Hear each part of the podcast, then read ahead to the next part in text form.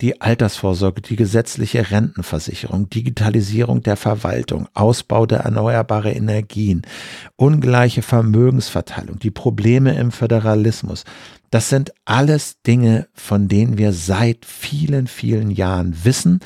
Und es ist nicht bei allen nichts passiert, aber es ist schon lange, wirklich zu lange auf vielen Baustellen eben nichts passiert. Eine Demokratie ist kein Naturphänomen, das ist kein Naturgesetz, das ist nicht Gott gegeben, schon gar nicht, aber auch nicht unveränderlich und unzerstörbar, sondern das ist was, was wir aufgebaut haben, was aber auch wieder vergehen kann, wenn wir nicht drauf aufpassen. Und da kann man nicht nur auf Parteien schimpfen, die irgendwie was falsch machen oder nicht richtig machen, sondern das ist was, was wir nur alle zusammen hinkriegen können. Herzlich willkommen. Mein Name ist Daniel Fürk und ich freue mich sehr, euch heute zu einer neuen Episode Gin and Talk begrüßen zu dürfen. Ich spreche heute mit Philipp Banse. Er ist Journalist und Host des Podcasts Lage der Nation, einem der wohl erfolgreichsten Politik-Podcasts des Landes. Philipp arbeitet seit über 20 Jahren als Journalist in Berlin, davon viele Jahre als Reporter im Hauptstadtstudio des Deutschlandradios.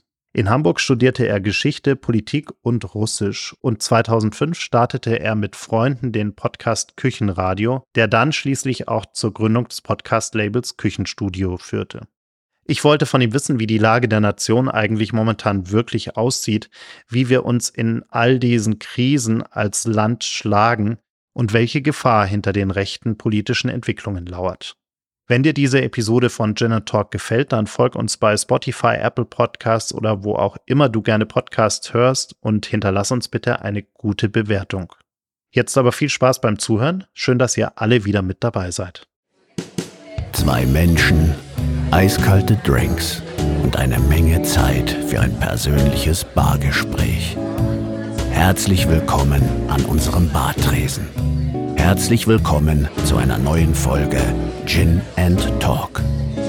Mach es dir gemütlich, lehn dich zurück und tauche ein in die verrucht düstere Atmosphäre unserer Studiobar.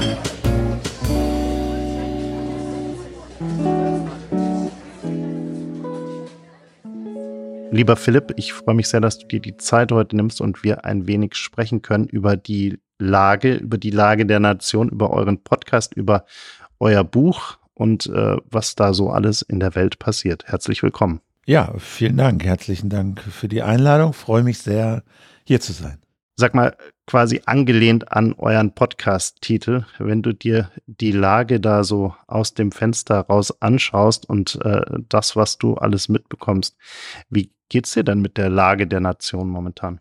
Ach ja, also ich bemühe mich immer auch die positiven Seiten zu sehen und dass wir doch auch in einem Staat leben, der alles in allem doch ganz gut funktioniert und dass die Kritik, die wir immer so anbringen, natürlich auch daher rührt, dass wir das Potenzial sehen, ne, was alles so möglich wäre, wenn denn alles wirklich mal gut laufen würde und schon seit 20 Jahren angegangen worden wäre. So, das ist natürlich immer so die Betrachtung halb leer, halb voll, aber gerade ist es natürlich schon ja, ein bisschen ungemütlich, würde ich sagen. Jetzt gerade gestern hatten wir auch das Urteil des Bundesverfassungsgerichts, äh, das quasi 60 Milliarden aus dem Haushalt oder aus so einem Finanzierungstopf rausgestrichen hat, aus dem vor allen Dingen so klimapolitische Maßnahmen finanziert werden. Und alle fragen sich jetzt 60 Milliarden, wo soll das denn herkommen?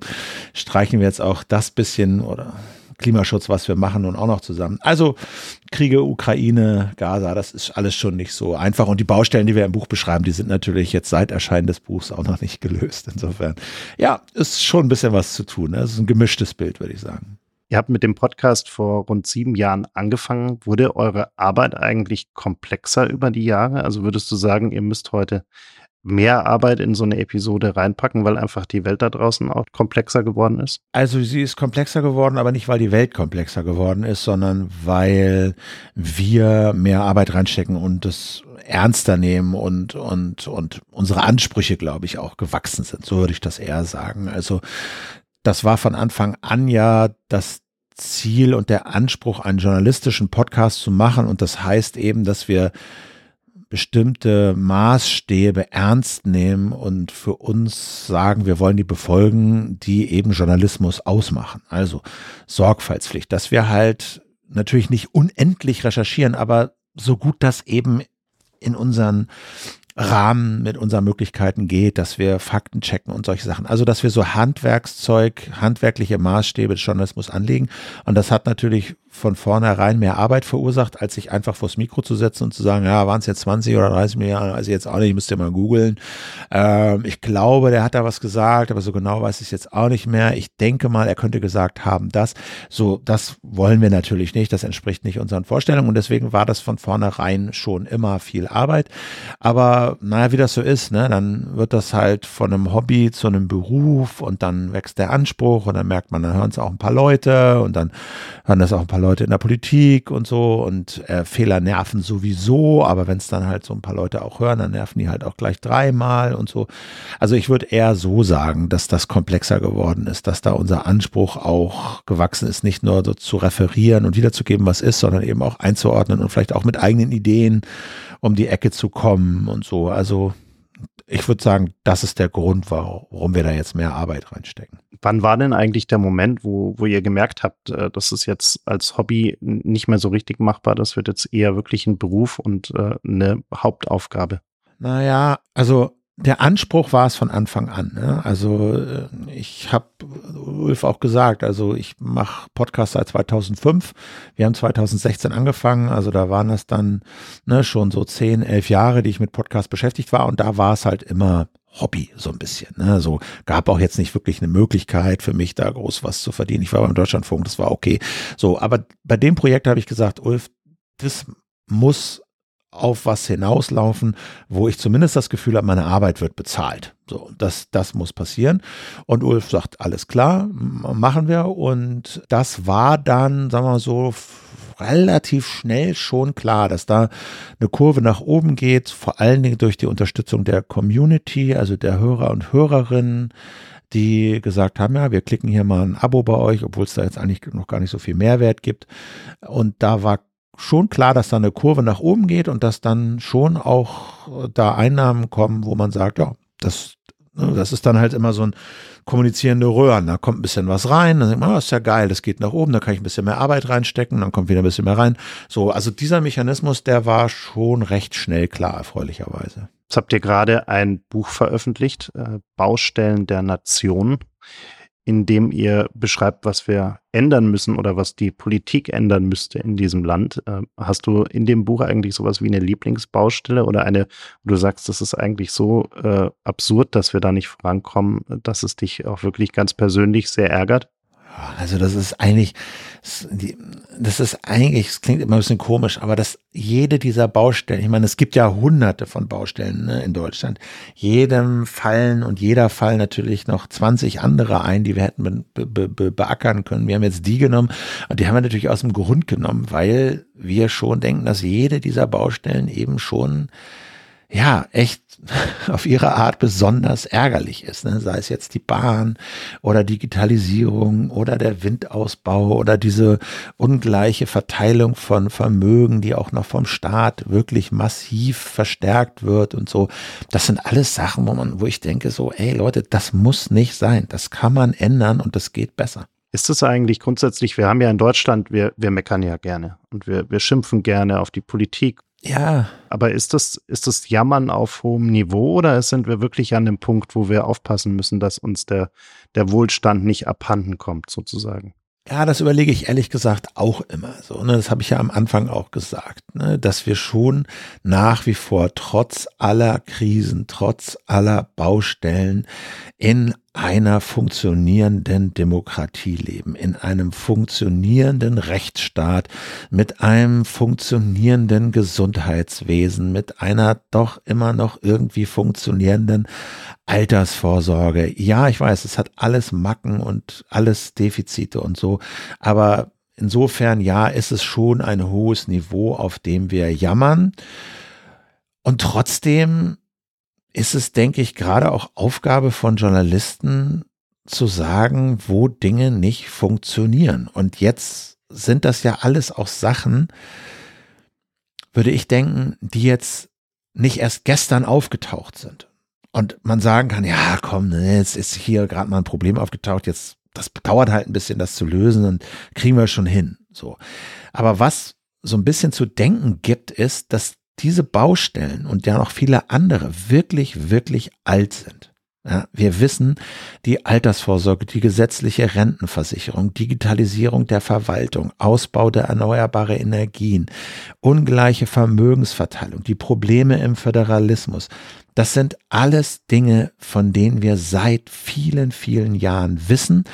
Und es ist nicht bei allen nichts passiert, aber es ist schon lange, wirklich zu lange auf vielen Baustellen eben nichts passiert. So, Digitalisierung ist so ein Ding.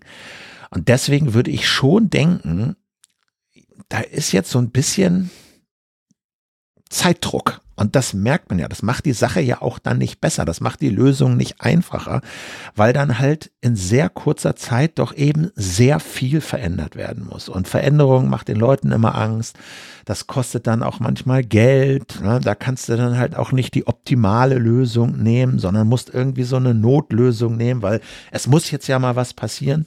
Also das ist eher so die Sache, die mir da zu denken gibt, ne? dass wir da schon so lange davor stehen und so lange da drauf gucken und man sich manchmal so fragt, so ja, also wie wollen wir es denn jetzt hinkriegen? In dem Zusammenhang, äh, 2017 ist die AfD in den Bundestag eingezogen. Das heißt, die Zeit der AfD im Bundestag ist äh, ja nicht ganz, aber fast so alt wie euer Podcast. Ähm, ich bin immer so ein bisschen hin und her gerissen zwischen Protestpartei, Protestwähler und wir zeigen es den anderen jetzt mal, dass wir nicht akzeptieren, was sie da so machen und äh, tatsächlich dieser aufkeimende, äh, diese aufkeimende rechte Tendenz, äh, gerade jetzt auch, wenn wir uns anschauen, äh, was im Zuge des äh, Nahostkonflikts, äh, des Krieges im Nahen Osten auch passiert, ob wir nicht echt ein, ein Problem mit rechts in Deutschland haben, dass äh, wir irgendwie 50 Jahre unter den Teppich gekehrt haben und äh,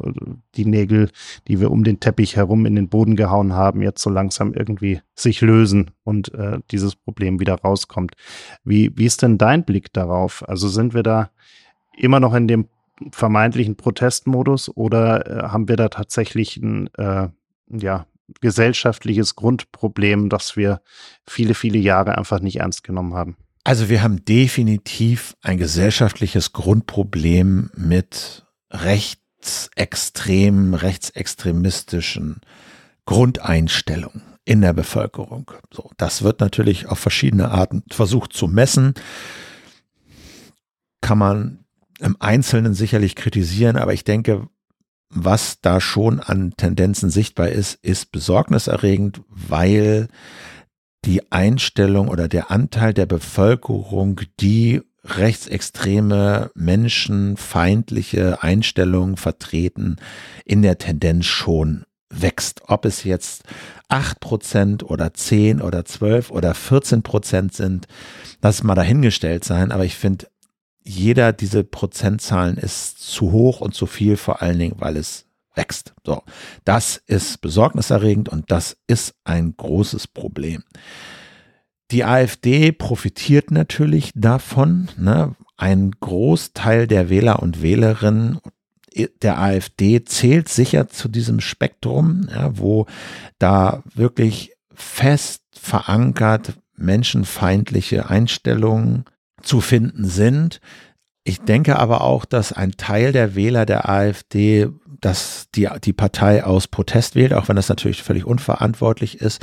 Ich denke auch, dass ein Teil der Leute die Partei wählt, um halt den anderen Parteien zu zeigen, also so nicht. Einige wählen sie vielleicht auch aus Überzeugung, weil sie denken, ja, ja, ich bin vielleicht kein Nazi und äh, so diese menschenfeindlichen Aspekte, die nerven, aber sie haben ja in paar Sachen so schöne, einfache Antworten und dann, äh, wenn die mal am Ruder sind, dann wird das alles besser. Und das ist, glaube ich, so die Gemengelage und und das, wie gesagt, wird befeuert durch diese verankerten und wachsenden rechtsextremen Einstellungen, aber es wird eben auch befeuert dadurch, dass die Politik wirklich alle Parteien, die eine Vergangenheit an der Regierung waren, in vielen Bereichen einfach nicht gut genug gearbeitet haben. Und dass da sich einfach Probleme aufgehäuft haben, die nicht einfach zu lösen sind. Da kommen natürlich jetzt viele um die Ecke und sagen, doch, ist total einfach, ihr müsst nur A, B, C und dann läuft das. Und das ist halt nicht so und man wünscht sich das natürlich, aber je größer der gesellschaftliche Druck wird, je mehr Wandel da aufkommt, desto größer wird der Wunsch, da doch jetzt mal schnell und einfach dieses Problem zu lösen. Und das sind alles Sachen, glaube ich, die der AfD zugutekommen. Dazu kommt natürlich dann noch, dass die Herrschen oder viele der, der, der demokratischen Parteien der Versuchung erliegen, in dieses Horn zu blasen, ja, dass es da schnelle, einfache Lösungen gibt, dass es doch vielleicht da Themen gibt, die viel wichtiger sind, sprich Migration, ja, wir haben da, ne, das, das ist natürlich auch ganz gut, um, um von anderen Problemen abzulenken. Ja, Klimawandel, Klimakrise, was sollen wir da eigentlich machen? Mega komplex und äh, sofort nichts zu lösen. Aber dann ist es vielleicht erstmal einfacher, auf irgendwelche Migranten zu schimpfen, die hierher kommen und die wieder raus müssen und die Debatte dahin zu lenken. Das sind alles so Mechanismen, die dazu beitragen, dass die AfD gerade diese Umfragewerte hat, die sie hat. Ich habe vor ein paar Episoden mit Evelyn Roll darüber diskutiert, ob es vielleicht auch damit zusammenhängt, dass wir alle irgendwie so ein Schulwissen darüber haben, was im Krieg damals passiert ist. Ähm, und wir aber ganz wenig Wissen darüber in der Masse der Gesellschaft haben, was unsere eigenen Familien eigentlich im Krieg gemacht haben. Also Evelyn Roll meinte auch, sie hat eine Statistik gesehen, wo wir äh, wo 70 Prozent der Befragten äh, gesagt haben, äh, unsere Eltern, unsere Großeltern waren eher im Widerstand, was ja überhaupt nicht sein kann. Ähm, also wir haben so ein wahnsinniges schulisches Geschichtswissen, aber wir verbinden das irgendwie nicht mit unseren eigenen Familiengeschichten. Ist das vielleicht auch so ein bisschen der Grund dafür, dass wir das so ein bisschen abstrahieren von unseren eigenen, von unserer eigenen, vielleicht auch ja, nachgelagerten Verantwortung dafür zu sorgen, dass sowas nicht mehr passiert und dass wir eben nach rechts da auch keine Tür aufmachen? Also, ich würde denken, je persönlicher Geschichte ist, desto einfacher ist sie natürlich zu begreifen. Und es schadet sicherlich nicht, wenn gerade jugendliche Kinder da Kontakt aufnehmen zu ihrer persönlichen Geschichte, zur Geschichte ihrer Familie und wenn Jugendliche und Kinder möglichst anschaulich erfahren, was Nationalsozialismus im Alltag für Menschen bedeutet hat, Ne? Also nicht nur so, ja, ja, da gab es 33, 45, so ein Geschichtsdatum und da gab es auch diesen Weltkrieg und da sind sechs Millionen Juden ermordet worden, sondern ich glaube schon, dass es super zentral ist, gerade Kindern und Jugendlichen wirklich das anhand von ganz konkreten Schicksalen, Orten, Ereignissen wirklich deutlich zu machen. Ähm, der größere Punkt ist aber, glaube ich, der, der Sinn und Zweck davon ist ja auch, ihn begreiflich zu machen, finde ich, dass das zwar in der Dimension ein wirklich einmaliges und außergewöhnliches Verbrechen war, aber dass diese Strukturen und die Mechanismen, die dazu geführt haben, menschengemacht sind. Und das waren Menschen, die gewählt haben. Und es waren Menschen, die dieses System gebaut haben. Und es waren Menschen, die sich, die keinen Widerstand geleistet haben, die Dinge haben laufen lassen, die gedacht haben, ja, ja, so schlimm wird schon nicht werden. Da kommt dieser dämliche Hitler, den werden wir schon irgendwie einhegen und so weiter. Und ich finde das schon super zentral natürlich, dass den Leuten und gerade auch jüngeren Leuten das heute bewusst ist. Und eine Demokratie ist kein Naturphänomen. Das ist kein Naturgesetz. Das ist nicht Gott gegeben, schon gar nicht, aber auch nicht unveränderlich und unzerstörbar, sondern das ist was, was wir aufgebaut haben, was aber auch wieder vergehen kann, wenn wir nicht drauf aufpassen. Und da kann man nicht nur auf Parteien schimpfen, die irgendwie was falsch machen oder nicht richtig machen, sondern das ist was, was wir nur alle zusammen hinkriegen können, indem jeder und jede tut, was er und sie kann, um für diese Prinzipien einzustehen. Da geht es nicht um welche Parteien die wählen, außer die AfD, sondern da geht es um diese Prinzipien von Meinungsfreiheit, Gleichberechtigung, Partizipation, Rechtsstaat und so, dass man dafür kämpfen muss. Ich glaube, dass das ist die wichtigste Lehre eigentlich, die, die, oder nicht die wichtigste, aber das ist eine sehr, sehr wichtige Lehre, finde ich, die ich versuche ja, unseren Hörern Hörerinnen mitzugeben, aber auch hier im privaten Umfeld weiterzubringen. Und da hast du natürlich recht. Dabei hilft, glaube ich, wirklich anschaulich zu machen, was es heißt, wenn das den Bach runtergeht. Was es heißt, wenn rechtsextreme Nationalsozialisten mit diesen Ideologien an der Macht sind und Menschen industriell einfach umbringen, millionenfach. Also das ist schon wichtig und kann schon sein. Na klar, je weiter das so in die Vergangenheit rückt, desto schwieriger wird es vielleicht da, den Kontakt zu halten. Wie schädlich ist denn für dieses Gesamtkonstrukt Demokratie momentan eigentlich dieses ja fast schon radikale, äh, konsequente Ampelbashing der Union? Also man hat ja das Gefühl, egal was die Ampel macht, äh, es ist vollkommen, vollkommen irrelevant. Äh, es wird einfach draufgehauen und erstmal alles, alles für schlecht befunden. Ja, also da mag ich der Union ehrlich gesagt den kleineren Vorwurf machen, weil die Union in der Opposition ist. Und die Aufgabe der Opposition ist es nun mal zu kritisieren, was die Regierung macht und das vielleicht auch ein bisschen schlechter zu machen, als man das aus einer anderen Perspektive sehen kann. Der, der Union würde ich eher so diese Nähe, dieses dieses Ranwanzen an AfD-Positionen und Rhetorik und sowas, das würde ich ihr eher zum Vorwurf machen, aber nicht so sehr die Kritik der, an der Ampel. Ich sehe da eigentlich eher viel kritischer die Rolle der FDP, weil die FDP in einer Rolle ist, in einer Verantwortung ist, wo sie die Möglichkeit hat zu gestalten und zu machen und ihre Versprechen auch einzulösen und den Leuten zu vermitteln, hier geht was voran, wir lösen die Probleme. Und meine Wahrnehmung der FDP ist in der Regel, dass sie tatsächlich in der Opposition in der Regierung ist. Und das finde ich eigentlich die viel schädlichere Rolle, weil damit die Regierung unnötig schlecht gemacht wird, unnötig schlecht dasteht und dass der Eindruck erweckt wird, ey, ihr könntet doch, jetzt seid ihr an der Macht, ihr habt die Mehrheit, jetzt löst doch mal Probleme. Und mein Eindruck ist, dass die FDP daran eigentlich oft nicht wirklich ein Interesse hat, sondern da geht es darum, grüne Projekte klein zu halten und die Schuldenbremse einzuhalten. So, das sind so die Inhalte, die ich da so wahrnehme.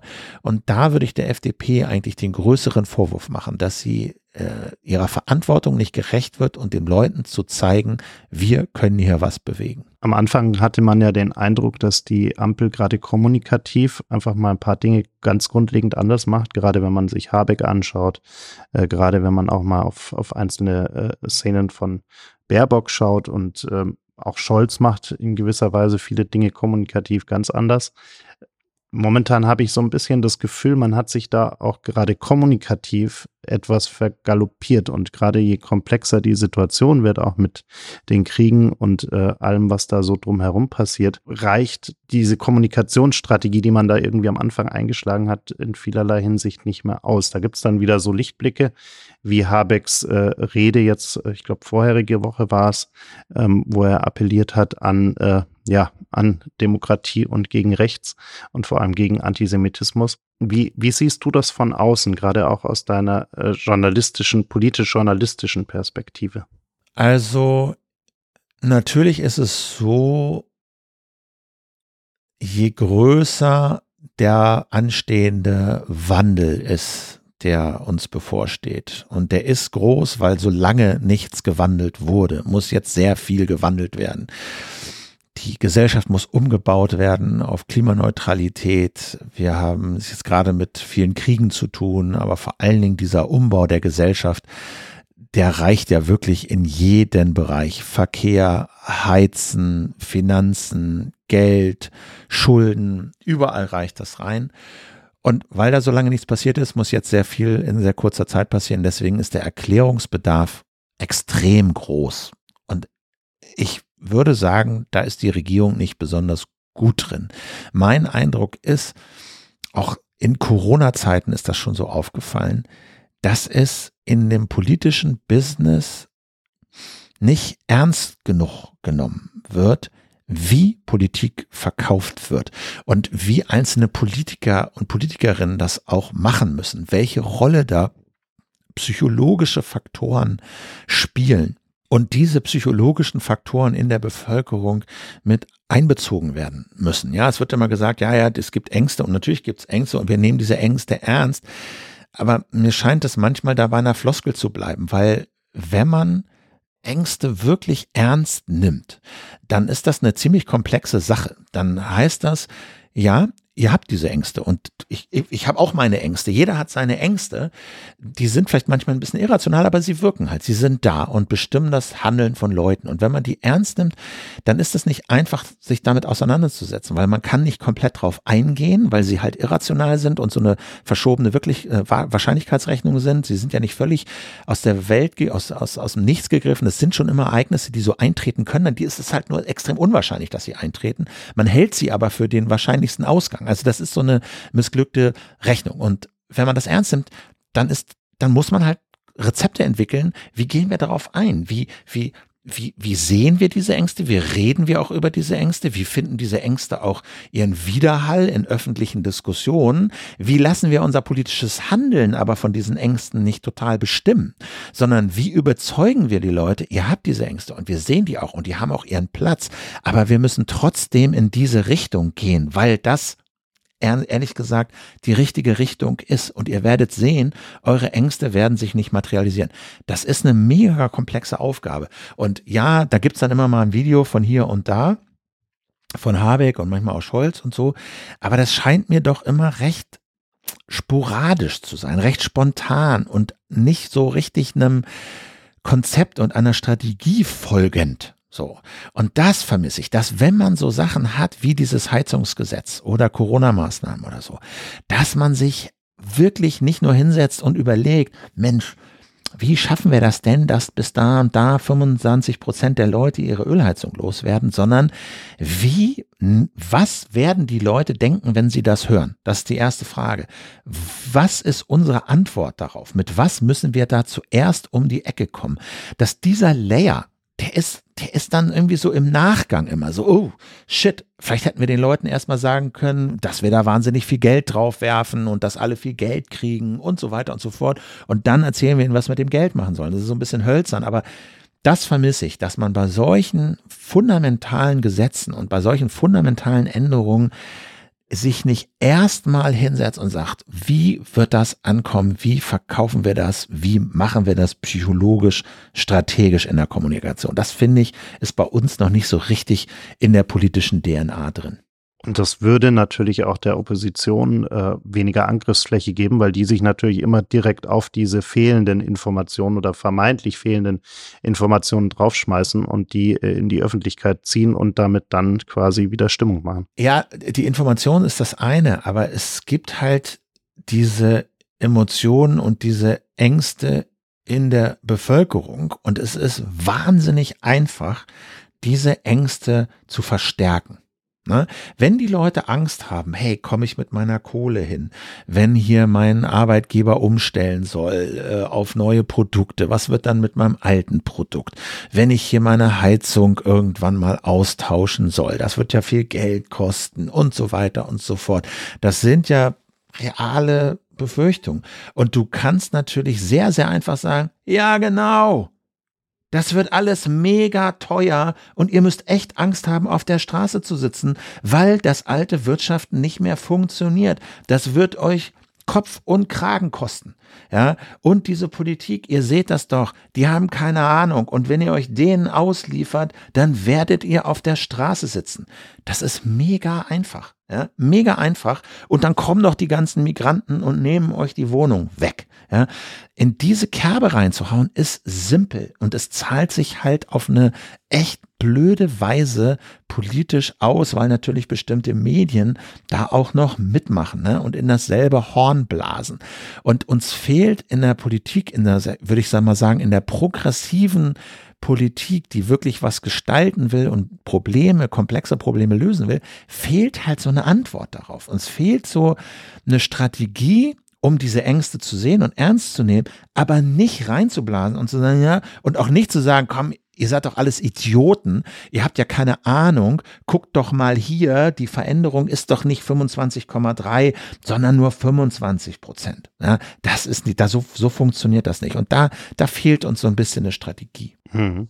Wo wir gerade über Ängste und Kommunikation sprechen, ist es ja eigentlich nur eine Frage der Zeit, bis wir eine, ich nenne es jetzt mal AfD 2.0 sehen werden, die eine vernünftige, funktionierende Kommunikations- und sozusagen Marketingstrategie hat mit einer charismatischen Person an der Spitze, die weiß, wie sie ähm, ja Massen sozusagen bewegen und für sich gewinnen kann. Wie groß ist denn deine Angst vor so einer Situation? Weil die AfD tritt sich ja momentan eigentlich die ganze Zeit selbst auf die Füße und ist deshalb zum Glück noch da, wo sie ist, was eh schon viel zu weit ist. Aber ähm, ich glaube, wenn die äh, ein paar Fehler vermeiden würden, könnten sie viel, viel weiter sein. Und, und das macht mir ehrlich, ehrlich gesagt durchaus Angst. Wie siehst du das? Na klar, also ich meine, jetzt hat man so jemanden wie Björn Höcke in Thüringen, ne, der wirkt, glaube ich, unter der Haube mehr, als man das so wahrnimmt. Also jetzt ist er in der Bundespartei nicht so furchtbar aktiv, aber in Thüringen sehr wohl. Und ich glaube schon, dass er so eine Art geheimer Vorsitzender vielleicht ist, an dem sich viele, viele in der Partei orientieren, der sehr viel bewirkt und äh, in sehr viele auch andere Landesverbände und auch die Bundespartei reinwirkt und da seine Macht spielen lässt. Na klar, meine momentan glaube ich nicht, dass die AfD so erfolgreich ist, weil sie so charismatische und tolle Vorsitzende hat, ne, sondern es ist eher, weil die Diskurse so gelenkt werden und wir uns auf Themen konzentrieren, die der AfD halt zugutekommen und sie halt da jede Menge Gelegenheit hat, in diese Ängste reinzugehen und, und das auszunutzen. Aber klar, wenn die dann irgendwann auch auf Bundesebene mal so jemanden haben wie Höcke, ja, wird, macht die Sache nicht einfacher, würde ich mal sagen. Wenn du mal so ein bisschen in die Zukunft schaust, was stimmt dich denn optimistisch ähm, für die für die nächste Zeit? Also gibt es Punkte, wo du sagst, äh, bist du jetzt immer wieder mal drüber gestolpert oder immer mal wieder sind die dir äh, quasi in den Fokus gerückt, wo du sagst, okay, nee, da passieren auch wirklich gute Sachen, ähm, die einen optimistisch stimmen können? Ja, also ähm, bei aller Kritik an der Ampel, glaube ich, muss man sagen, sie haben bei bestimmten Feldern das Problem erkannt und das Ruder schon signifikant in die richtige Richtung bewegt kann immer alles noch mehr sein und so, aber es kommt ja dann auch manchmal so auf die, auf den Rahmen an, auf die neue Ausrichtung und dann ist der Kurs vielleicht nicht ganz bei 200 Grad, sondern irgendwie nur bei 180, aber es war, waren vorher halt 10 Grad und jetzt sind wir bei 180, das ist ja auch schon mal was. Also erneuerbare Energien, Windkraftausbau ist sicherlich ein Ding. Ja, überhaupt auch jetzt so diese ganzen Reformen in diesem Wohnungsbereich, im Gebäudebereich anderes Heizen äh, zu etablieren. Da kann man sich immer noch mehr wünschen und das kann immer alles noch schneller gehen, aber das Ruder ist umgelegt. Ich glaube, das kann man sagen. Das ist jahrelang nicht passiert, aber das Ruder ist jetzt umgelegt. Die Zeichen sind ganz klar gesetzt auf, wir brauchen erneuerbare Energien als Quelle für Wärme, wir brauchen erneuerbare Energien als Quelle für Strom und Kohlekraftwerke sind ausgelaufen laufen, laufen aus, ist absehbar. Ein großer, riesiger Erfolg, den darf man auch nicht zu klein reden, ist dieser Emissionshandel auf europäischer Ebene. Das ist eine der Errungenschaften ever der EU. Das ist so epochal, das kann man sich gar nicht vorstellen.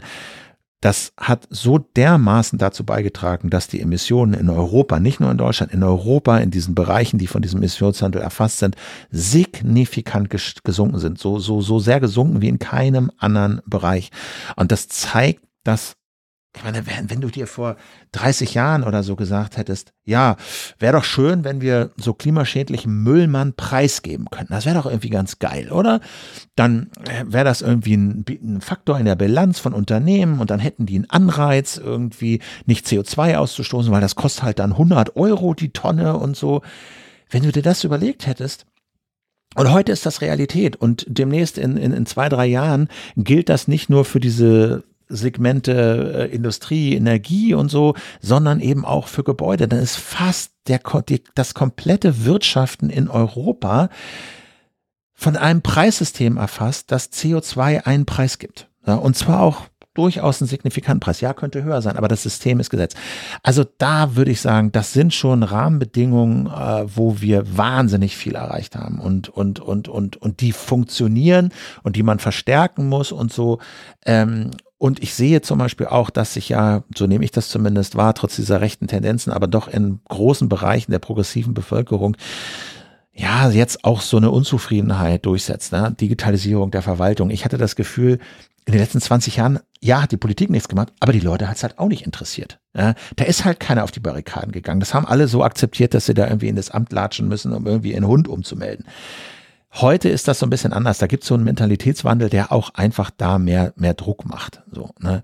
Also ich sehe da schon, ich sehe da schon einen Bewusstseinswandel und auf vielen Bereichen wirklich auch einen Politikwandel, der schon auch Mut macht, ja. Wie würdest du eigentlich sagen, hat sich die Rolle Deutschlands in Europa seit der Ampel verändert? Ja, nicht nur zum Guten natürlich. Ne? Also auch durch die Rolle der FDP Stichwort Verbrennerverbot und so, alle waren, und nicht alle, aber ein Großteil war dafür, eigentlich war das Ding in trockenen Tüchern und am Ende stellt sich Wissing hin und sagt, ach, dieser Deal, nee, doch nicht. Also das war komplett, ja, wir haben es wir haben's auch schon 30 Mal zugestimmt, aber jetzt, jetzt irgendwie doch nicht. Das meine ich mit dieser Art, so Politik verächtlich zu machen, ne, wo man sagt, also wenn ihr dagegen seid, dann hattet ihr echt viele Möglichkeiten, das vorher einzufehlen, aber dann ganz kurz vor Schluss zu sagen, ah nee, doch nicht, wir hätten da gern noch mal was. Das, das, das, das, das das, das hat nicht geholfen. Und auch diese, ja, jetzt hätte ich fast gesagt, diese zögernde Hilfe für die Ukraine. Ja, klar, Deutschland zögert da und äh, zögert immer noch zu sehr. Unterm Strich muss man aber schon sagen, dass wir in Europa da mit an der Spitze sind. Ne? Und auch wenn andere Länder da ein bisschen forcierter und schneller und williger waren, aber was so die reinen Summen am Ende angeht, hat Deutschland da schon eine Führungsrolle übernommen. Insofern auch da würde ich sagen, Licht und Schatten. Das ist weder in die eine Richtung nur schlecht, aber es ist halt eben auch nicht nur gut die, die, die Rolle, die, die Deutschland da spielt. Da könnte man sich schon auch ein bisschen mehr Mut und ein bisschen mehr Vorausgehen vorstellen in vielen Bereichen.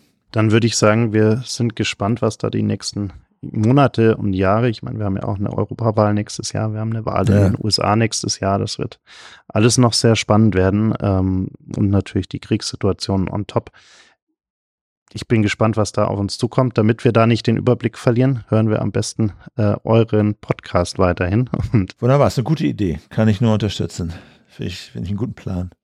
Wir tun, was wir können, aber also, ja lassen uns da ein bisschen durch die, durch die Situation guiden, sozusagen. Ich danke dir sehr, dass du dir die Zeit genommen hast und wir hier so eine halben Stunde einen kurzen, wilden Ritt äh, durch die politische Lage machen konnten. Danke dir. Ja, ich habe zu danken für das Interesse, die guten Fragen und die Einladung in, in die Sendung. Danke dir. Das war's leider schon. Die letzte Runde ist ausgetrunken, das Gespräch zu Ende. Vielen Dank fürs Zuhören. Bitte nimm Rücksicht auf die Nachbarn und sei leise, wenn du die Bar verlässt. Aber vergiss auf keinen Fall, den Abonnieren-Button zu klicken.